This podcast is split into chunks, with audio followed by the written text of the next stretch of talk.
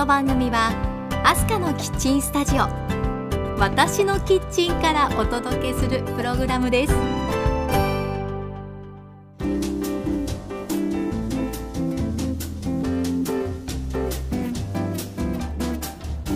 ハロー前田アスカです。皆さんお元気ですか？アスカのキッチントークエピソード36です。今回はホテルの朝食についてお話ししてみたいと思います。私が旅行でホテルに泊まるとき押さえるポイントの一つが朝食です。これ大事ですよね。それは海外旅行でも国内旅行でも同じですが今回は国内のホテルで食べた印象深い朝食を3つご紹介してみたいと思います。では皆さん忙しい手を少しだけ止めて一緒に一息入れませんか？キッチンカウンターの向かい側に座っている感じでこの番組を聞いていただければ嬉しいです。アスカのキッチントークこの番組からハッピーな香りがあなたのもとへ届きますように。時にはちょこっと日々のスパイス役になれますように。最後までどうぞお付き合いください。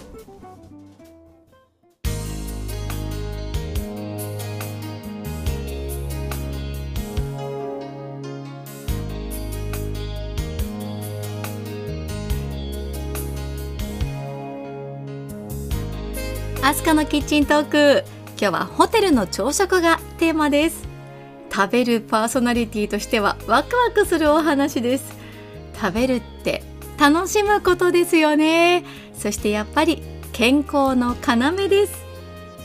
私は幼い頃から両親にご飯を食べることを仕事だと思いなさいと言われ続けてきたんですね。父は美味しいものを食べる喜びを教えてくれましたし母は食べることは体を作ることだから食べてちゃんと栄養を取れるようにといつもおかずをたくさんこしらえて家族の健康を考えた食事を作ってくれました。朝ってどうしても時間がないことあるじゃないですか。でもせめてお味噌汁だけでも食べなさいと言っておにぎりとチーズを持たせてくれたりして量が取れなくても栄養素を取れるようにと工夫してくれていたんですね。何よりもまず体のために食べることを徹底して身につけさせてくれたんだなぁと振り返って思います。おかげで食べることの大切さとともに食べる喜びを見出して今では食べるパーソナリティなんて自称するようにもなっていますがやっぱり毎日ご飯からしっかり栄養をとろうという考えで日々の食事を大切に思っています。とすると旅する時に朝ごはんがとっても重要になるわけですね。旅行へ行くと結構体力を使いますし栄養を取ることが必須ですよね。それに何と言っても一日の一番初めのワクワクするひとときになる朝食ですからホテル選びの重要なポイントなんですね。旅行中って一日が予定通りに行くかどうかもわからないじゃないですか。旅の途中にスケジュール通りに行かずお昼ご飯を食べる時間が遅れるなんてこともあるかもしれません。海外旅行だとなおさらなんですよね。勝手がわからなかったり思わぬアクシデントがあったり思った通りになかなか行かずあーお腹が空いた。でもすぐにご飯にたどり着けないといったことがよくあります。これ大人は我慢できるんですけど子供たちってなかなか待てないんですよね。そこで朝一番の朝食がとてもポイントになるわけです。早めに起きてホテルの朝食をしっかり食べておくとちょっとぐらいのトラブルが起きても大丈夫です。気持ち的にも余裕を持って子供たちはもちろん大人も朝から心が満たされ旅をスタートすることができるんですよね。そんなわけでホテルに泊まるときは必ず朝食付きを選びますが私が今まで泊まった中から朝食が印象的だったホテルを3つご紹介してみたいと思います。なかなか3つに絞るのは難しいんですがまずピックアップしたのはホテルジャルシティ長野です。長野市の中心部にあるこのホテルは2回宿泊したことがあります。長野市には茶臼山恐竜公園という恐竜が大好きな子供なら大喜びする広い公園があるんですよね。我が家の長男次男も恐竜に目がないのでその公園へ行く時にホテルジャルシティ長野に泊まりました。ここの朝ごはんなんですが地元らしさを感じるラインナップです。信州の季節の郷土料理が満喫できる大満足の朝食なんです。まず会場が16階にあるんですよね。長野の街並みはもちろん北アルプスの美しい山々が見渡せるのが気持ちいいんです。ああ長野に来たなと思わせてくれる雰囲気で太陽と空を体いっぱいに感じる朝。すがすがしい気持ちでスタートできますよ。シチュエーション抜群です。でそこで食べるビュッフェは、えやっぱり私たち日本人ですからお米が美味しいというのがとても嬉しいです。長野県中野市で作られているお米を何杯でも楽しめるようなスタイルになっているんです。ここの名物は信州勝手飯です。このというのはお惣菜をご飯にのせて食べるつまりかけて食べるという意味の方言なんだそうですね。温かいご飯の上にお好みのお惣菜をのせて食べるわけなんですがいやこれ美味しくないわけないですよね。用意されているトッピングはすごいたくさんあるんですよ。とろろ野沢菜肉味噌なす味噌オクラ明太子温泉卵海苔ネギわさびもう他にもずらです。もう最強のご飯のお供がずらずらずらずらと並んでいる様子圧巻ですよ。その中からもう好きにご飯の上に乗せてアレンジしていただくんです。あー思い出しただけで食べたい。ちなみに私のおすすめの勝手飯はネバネバコンビの卵かけです。オクラに納豆温泉卵に大根おろしも入れましたね。辛みの効いた肉味噌。でそこに鰹節やネギ海苔なんかもかけていただいたんですけど。あー美味しい。もう何杯でも食べたくなるんですね。正直結構おかわりしました。さらに地元の採れたてのお野菜や信州産のお蕎麦。信州牛のカレーなんていうのもあるんですよ。あれもこれも食べたくなっちゃうんですよ。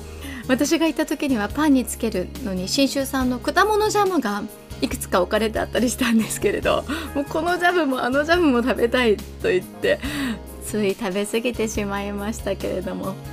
いやー幸せな満腹感を味わうことができました。ということで国内ホテルの印象深かった朝食としてまずはホテルジャルシティ長野をご紹介しました。あなたも長野へ行った時にはぜひチェックしてみてくださいね。アスカのキッチントーク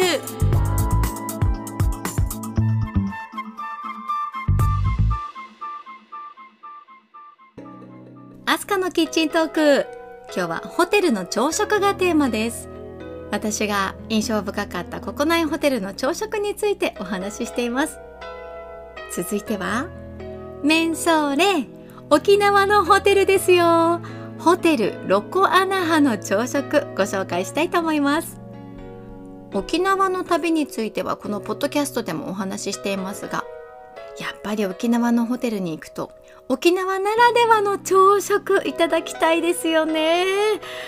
このホテルロコアナハの朝ごはんは沖縄の伝統料理がずらりと並ぶんですよ。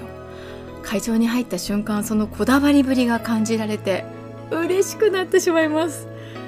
国際通りの端っこにあるこのホテル朝食ビュッフェはザ沖縄飯ドドーン沖縄食べ尽くしビュッフェといった感じですよ。ご当地料理がこれでもかと並んでいます。沖縄そばはもちろんゴーヤチャンプルーそうめんチャンプルーラフテー油脂豆腐紅芋とブルーベリーのサラダ海ぶどうの海藻サラダ耳ガーサラダなどが所狭しと大皿でどんどんどんと並べられているんですね。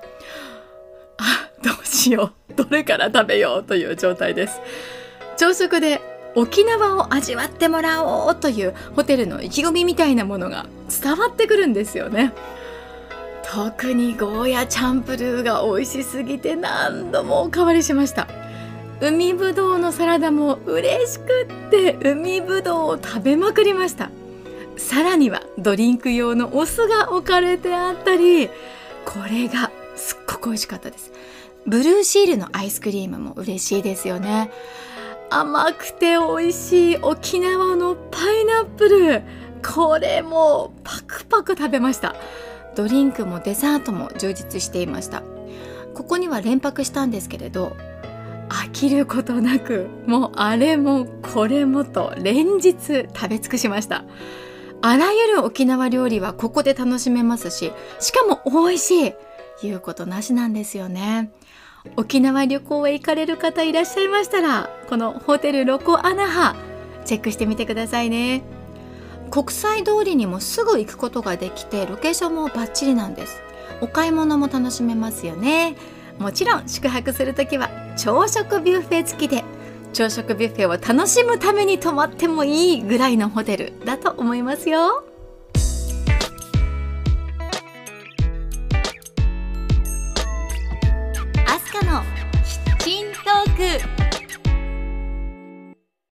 アスカのキッチントーク。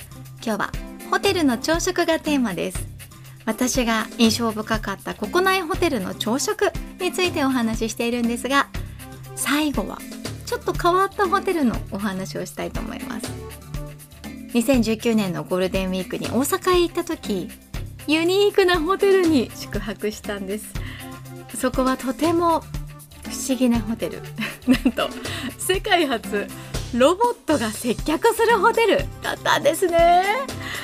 でその名もズバリ。変なホテルでした。とっても変でした。フロントへ行くと普通は受付のスタッフが出迎えてくれますよね。でもこの変なホテルは違うんです。そこに恐竜がいたんです。もうこれにはびっくり仰天。うっそーって。驚いちゃいますね。もちろん子供たちはテンションがめちゃめちゃ上がっていましたけれどなかなか近寄ることができませんでした。で結局チェックインからチェックアウトまで人間に会うことはなかったんですよ。でロボットの恐竜とは多少のやり取りもできます。ホテルのフロントで恐竜が出迎えてくれるなんてどんなホテルって思っちゃいますよね。もしかしてそれって普通にホテルなのって思う方もいらっしゃるかもしれませんけれどこれがとっても素敵なホテルだったんです。お部屋は清潔感があって街中のホテルにしては広くて快適でしかもすっきりおしゃれにデザインされていたんですね。例えば洗面台の作りも良かったですし置いてあるデロンギの湯沸かし器とかまでおしゃれでした。そして何より私が嬉しかったのはそうです。朝食なんです。私が宿泊したのは変なホテル大阪西心斎橋でしたがこの朝食は個人的にこれまで泊まった国内のホテルの中で3本の指に入るほど気に入ってしまいましたね。雰囲気も提供されているものも全体的にオンリーワンな思いが感じられました。お料理の並べられた様子や空間が素敵でそれぞれのお味も美味でした。なんというかここのホテルの朝食はシンプルなんだけどとても個性があったんですよね。決して品数は多くないんです。でも美味しいものをチョイスして素敵にレイアウトされていてホテル全体を貫くデザイン力を朝食にまで感じてお腹も満たされて幸せな気持ちになったんだなって思うんですよね。で特に気に入ったのは用意されていたスープ2種類です。ミネストローネとクラムチャウダー。もう普通にスープだけ食べに行きたいくらい美味しかったです。お野菜もたっぷり並べられてあってオーブンで焼かれた色とりどりの野菜が大きなお皿に見た目よくカラフルに盛られている様子は食欲そそられまくりでした。ナッツフルーツチーズもありました。でこだわりのパン屋さんから運ばれているパンのセレクトもすごく楽しくって朝ごはんがこんな感じなのでもうすっかり朝から満足しちゃった気分。都会のホテルの朝食としてはナンバーワンと言いたいぐらいですね。それでよーく見てみますと変なホテルのポリシーは決して気をてらったわけではなくて変わり続けることを約束するホテルというものだったんですね。それを見てなるほどなぁと思ってすっかりこの変なホテルが気に入ってしまいました。大阪だけではなくて東京京都福岡と全国展開していますので皆さんももし気になったら宿泊してみてはいかがでしょうか？ただ朝食はそれぞれ違っているんじゃないかなと予想しています。私が泊まった変なホテルは大阪西心斎橋でそこの朝食はとにかくおすすめ。大阪へ行く機会があればぜひチェックしてみてください。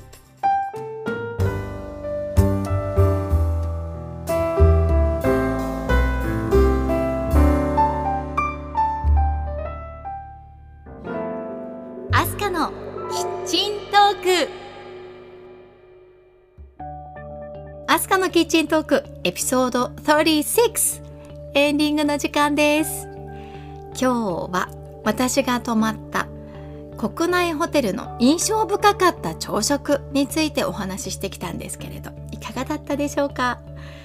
基本ホテルのビュッフェってそこそこ美味しくて内容も充実していて期待を裏切らないというのが嬉しいところでもありますがたまにもう少し変化があってもいいのになと思うことありませんか？そんな中で今日ご紹介した3つのホテルはそれぞれの思いが感じられたので胸を張っておすすめしたいです。次はまたいつか私が感動したアジアのホテルの朝食のこと。さらにはヨーロッパのホテルの朝食についても特集してみたいなと思います。ところ変われば朝食も変わるということでお話ししたいことがいっぱいです。例えばとにかく絶品だったスペイン・バルセロナのホテルの朝食や麺が美味しかった中華系のホテルなどいつかこのポッドキャストでまたお話ししたいと思います。どうぞお楽しみに。ということでアスカのキッチントーク次回の配信まで皆さん元気にお過ごしくださいね。お相手は前田明日香でした。See you! 最後はアスカのウィスパーじゃんけん。いくよ。最初はグーじゃんけん。パー。今日も元気にいってらっしゃい。